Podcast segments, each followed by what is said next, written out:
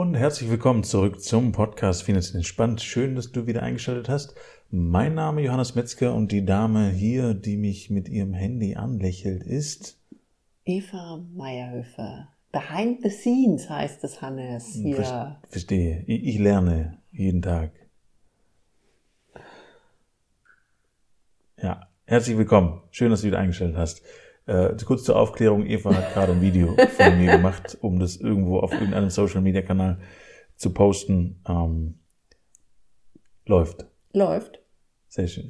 Soll aber nicht das Thema sein. Nee. Allerdings geht's trotzdem auch um dein Handy heute, weil nochmal der Teaser, komm zum Clubhouse Talk heute Abend dazu.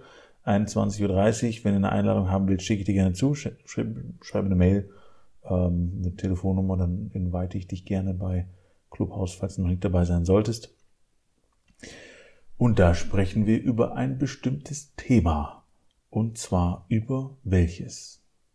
Wir sprechen über Glaubenssätze aus der eigenen Familie. Ja, genau. Und uns würde interessieren, was du für Glaubenssätze in deiner Familie so mitbekommen hast, weil das ist äh, und beobachte ich ja nicht nur bei meinen Kunden, sondern auch allgemein in der Welt da draußen ein unglaublich riesiges Thema, weil man ja immer ein Paket mitbringt aus, ja, aus der Familie, so wie man aufgewachsen ist und so wie man selber in seinen Finanzen lebt, kann das ja nur von dort abgeschaut sein, wo man es gelernt hat. Genau. Oder man hat sich irgendwann selbst damit beschäftigt. Also so wie die meisten Modelle, wie Leben funktioniert, mhm. nehmen wir die auf in der Zeit, in der wir extrem viel lernen, und zwar unterbewusst lernen, einfach durch dabei sein und beobachten, mhm. nämlich wenn wir noch ganz klein sind. Und da sind wir halt häufig im Umfeld der eigenen Familie, da sind wir häufig im Umfeld von irgendwelcher äh, Verwandtschaft und beobachten, wie machen die Großen das? Wie mhm. funktioniert das bei denen? Und es fängt ja schon an beim Laufen. Also kein, kein Mensch bringt einem Kind bei per Schulbuch und Zeichnungen, wie man an einen Fuß vor den anderen setzt. Genau. Das ist, äh, gibt es nicht, wird es nie geben, ist auch völlig unsinnig, sondern wir lernen immer am Vorbild. Das heißt, einzig und allein durch das Kind beobachtet es. Ich habe war letztens mit meiner Tochter, mit unserer Tochter auf dem Spielplatz und äh, wollte ihr mal wieder zeigen, wie man richtig schaukelt und wie man die Füße nach vorne und nach hinten macht. Und der Stufe sind wir gerade. Und das, was sie dann gemacht hat, ist, mich erstmal nicht zu beachten, weil ich scheine nicht das richtige Vorbild gewesen zu sein an dieser Stelle. Ähm, und das, was sie dann aber gemacht hat, ist, sich danach nochmal drei Minuten an die Schaukel zu stellen und andere Kinder dabei zu beobachten, ja. wie sie das tun. Und ich würde darauf wetten, dass sie, wenn sie das nächste Mal schaukelt, das besser kann als jetzt. Ja, und wo ich es besonders auffällig finde bei ihr ist, wenn sie neue Sätze sagt, dass sie die genau in derselben Tonalität spricht, wie wir die sprechen. Mhm. Ähm, weshalb ich nochmal bewusster jetzt auch darauf achte, wie ist meine Tonalität, um ihr die gleich so zu vermitteln, wie ich das für sinnvoll erachte. Also als Beispiel Tonalität bei Frauen an dieser Stelle. Genau. Wenn sie eine Aussage treffen, und die in der Tonalität aber als Frage formulieren. Genau. Eva, mach mal vor. Also, ähm, würdest du den, nee, Johannes, kannst du den Tisch decken? Weiß nicht. Vielleicht. Genau. Das heißt, ich habe das jetzt eigentlich als Aussage für ihn treffen wollen, macht es, aber und die Stimme ging am Ende hoch. Genau. Kannst du, also übertrieben gesagt, kannst du den Tisch decken? Und es genau. gibt ja tatsächlich Leute da draußen, die hören das nicht, also nicht sofort. Deswegen mit dieser Übertriebenheit mal dargestellt. Und Frauen, das ist das, weshalb ich unserer Tochter versuche, anders beizubringen, neigen da dazu, weil ja unser, äh, äh, unser Grundtonus eh schon ein höherer ist. Und damit kriege ich die Sätze weniger ausdrucksstark rüber. Und deswegen achte ich da jetzt nochmal bewusst drauf, wie formuliere ich das, damit sie das gleich richtig mitkriegt. Und dasselbe gilt eben auch für diese, dieses Vorbild, wie gehe ich mit Geld um. Vieles von dem, wie wir mit Geld umgehen, haben wir uns bei unseren Eltern abgeguckt, haben wir uns bei unserem Umfeld eben, als wir klein waren, abgeguckt. Und nicht alles davon ist heute noch sinnvoll oder war damals auch für unsere Eltern schon sinnvoll. Und da ist es genauso, wenn wir das jetzt einfach so übernehmen und uns keine Gedanken dafür machen würden, das Ganze nicht reflektieren würden, würde unsere Tochter das einfach so übernehmen und nicht bei allen Glaubensmodellen sage ich, die werden ihr immer hilfreich sein. Mhm. Richtig, ja. Und auch da, wie du sagst, muss man wieder von Zeit zu Zeit mhm. unterscheiden. Die Generation unserer Eltern mussten anders mit Geld umgehen als die Generation, die jetzt kommt. Und haben sich ja mit vielen Themen, hatten wir ja im letzten Podcast, wie Bitcoin überhaupt nicht beschäftigen müssen. Richtig. Das heißt, es war kein Thema, um das sich jemand Gedanken machen musste, sondern da war zum Beispiel ganz klar, würde ich jetzt sagen, in der Generation unserer Eltern. Ähm, das Goldstück für. Genau, das Goldstück. Mein Vater, als er angefangen hat zu arbeiten, ist er damals, also war damals in Liechtenstein, ist dort zur Bank und der Banker hat ganz klar gesagt, jeden Monat kaufen wir von ihrem Gehalt ein Stück Gold, einen Kügerand. Und es war völlig normal damals im Denken, das gehört dazu, wenn jemand sich ein Vermögen aufbauen möchte. Mhm. Ähm, und heutzutage würde man sich eben über andere Dinge Gedanken machen, wie über den Bitcoin. Und wenn wir wollen, dass unsere Tochter in dieses in diese Gedankenwelt reinwächst, dürfen wir ihr das vorleben, weil nur dadurch, dass wir das erzählen, mhm. wird sich nichts verändern. Denn Kinder tun, was wir tun, nicht, was wir sagen. Ja, richtig. Und es fängt zum Beispiel auch schon bei kleinen Spielen an, wo ich mir auch schon Gedanken mache im Sinne von, die darf hier mit echtem Geld spielen. Mhm. Also das heißt, und spielt nicht, sie leidenschaftlich gerne. Genau, das heißt, wir, wir lassen sie nicht mit Plastikgeld spielen oder irgendwie Papier, Spielgeld oder sowas in die Richtung, sondern die hat jetzt schon ein richtiges Sparbuch. Ich, ich zeige ihr auch regelmäßig, was sie selber auf dem Konto hat, äh, was das für eine Zahl ist, wie die aussieht äh, und führe sie daran. Also das heißt, es ist nicht so, dass sie das alles schon versteht oder irgendwie nachvollziehen kann oder äh, ist aber auch nicht das Ziel, sondern einfach nur, damit sie dann direkt einen Umgang mit lernt, und zwar einen Umgang mit Zahlen, einen Umgang mit Geld. Und dieses Gefühl hat von, das ist auch normal, dass es da ist. Mhm.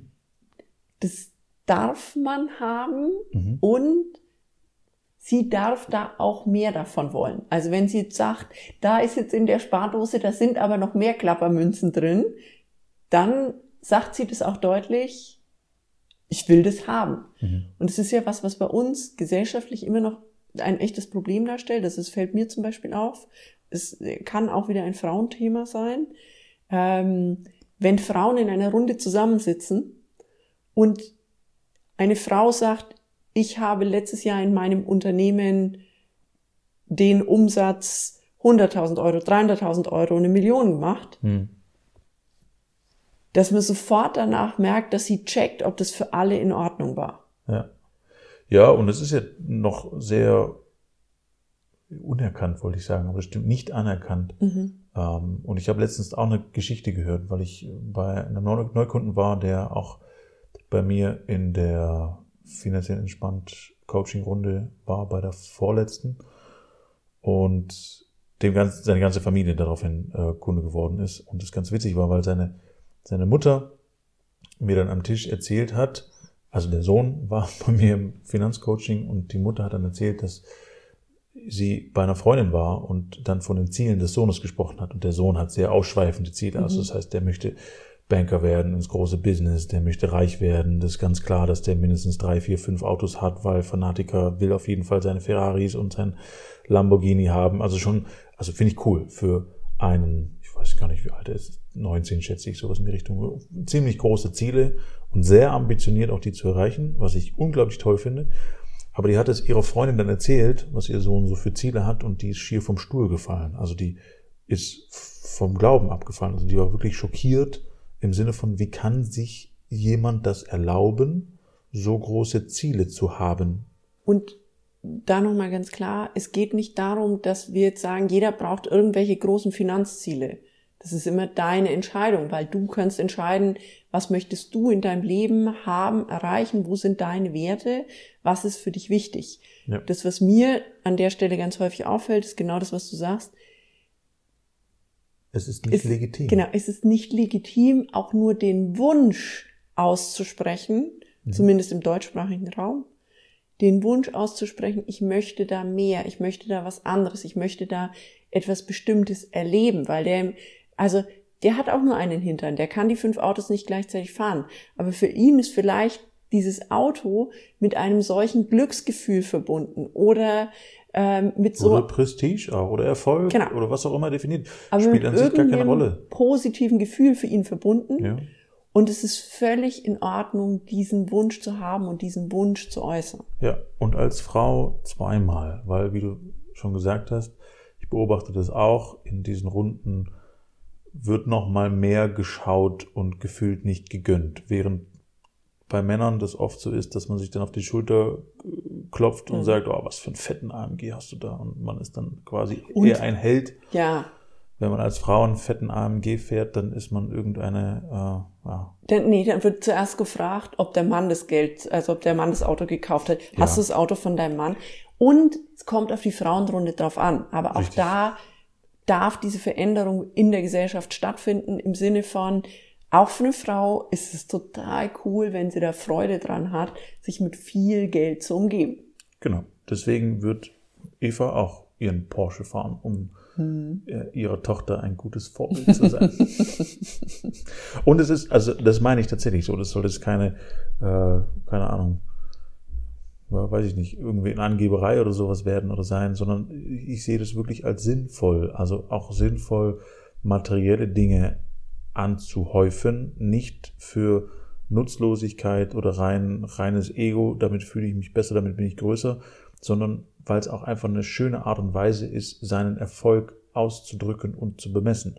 Also, und du musst dir da kein Porsche für kaufen. Dein Kontostand ist genau das gleiche Messtool dafür. Das heißt, das, was du jetzt aktuell auf deinem Kontostand hast, ist das Ergebnis von dem, was du früher gedacht hast. Und um nochmal auf die Glaubenssätze mhm. zurückzukommen, das, was du in deiner Familie gelernt hast und als Wahrheit lebst.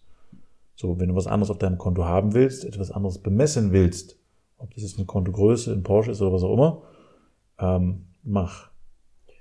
Und ich finde dieses Thema, und äh, das ist logischerweise ein Thema, über das wir äh, viel sprechen, weil wir haben da auch mehrere Folgen schon äh, im Podcast gehabt, eben dieses Thema, mit welchen Modellen von Welt laufe ich durch die Welt, mit welchen Glaubenssätzen laufe ich durch die Welt.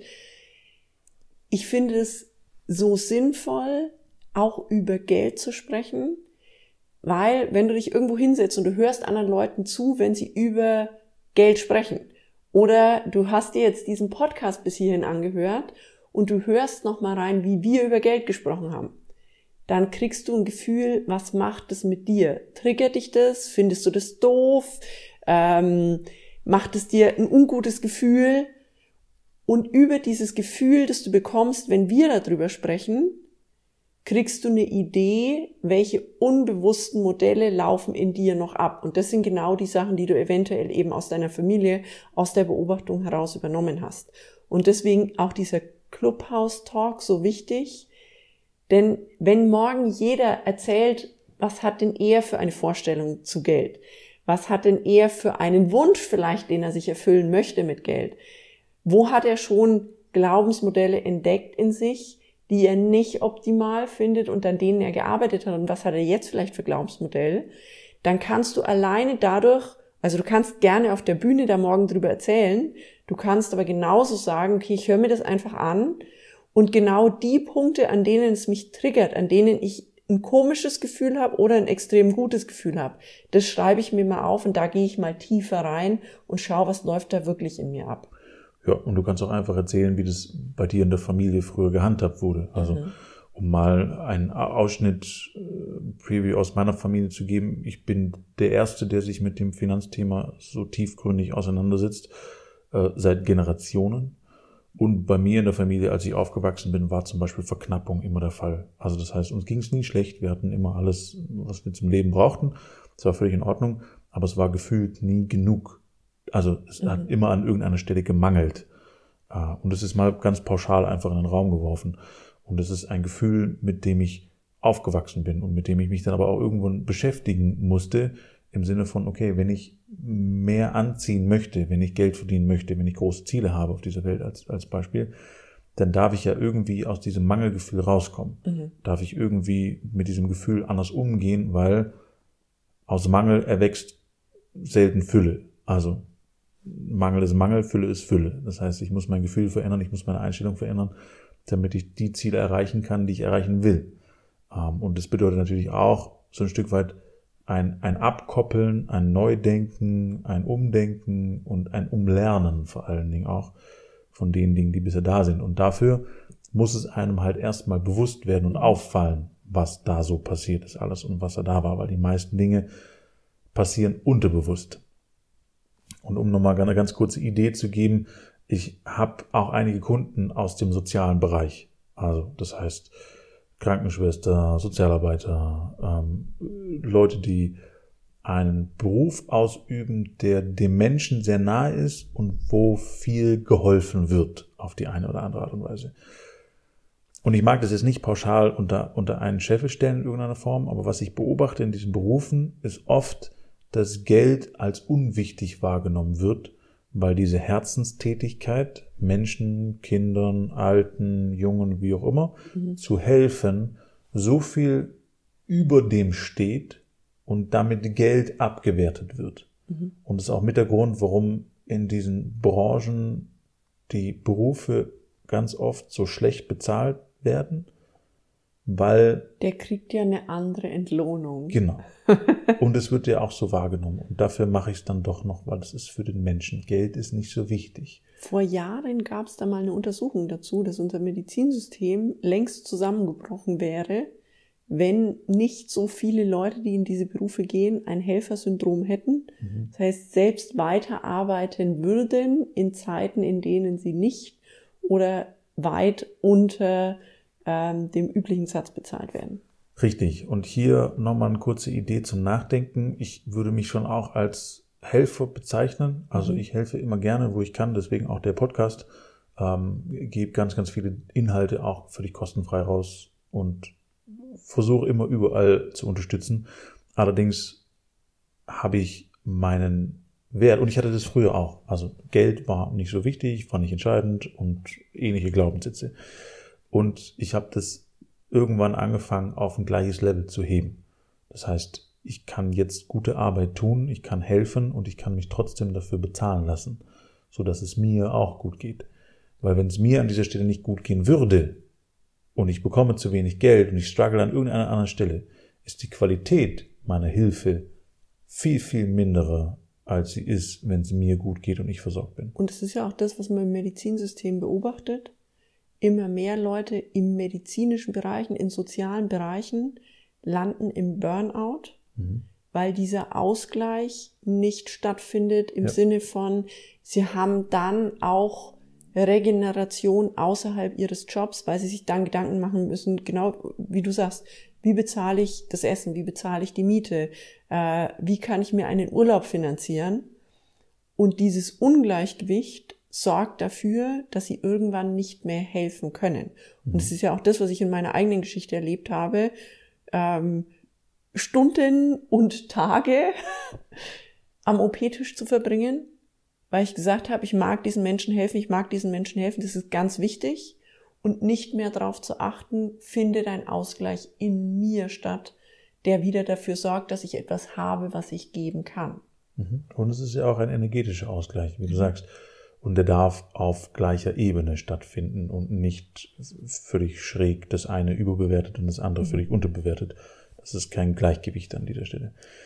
Ähm, von dem her auch da kannst du mal in dich reinfühlen, ob das in irgendeiner Form irgendwas in dir triggert, weil, wie gesagt, beobachte ich oft ähm, in unterschiedlicher Form, äh, nicht zwingend nur im Berufsleben, sondern auch in anderen Themen, wo jetzt Geld gar keine Rolle spielt, mhm. aber wo ähnliche Ungleichgewichte da sind. Ähm, das darf in irgendeiner Form einen Ausgleich finden und ist auch Teil eines, hm, ich nenne es mal pauschal, glücklichen Lebens. Ähm, Sonst ist, wie du sagst, der Mangel an irgendeiner Stelle immer da und auch spürbar und muss sich dann auch wieder ja, ausleben oder Platz schaffen in einem Leben.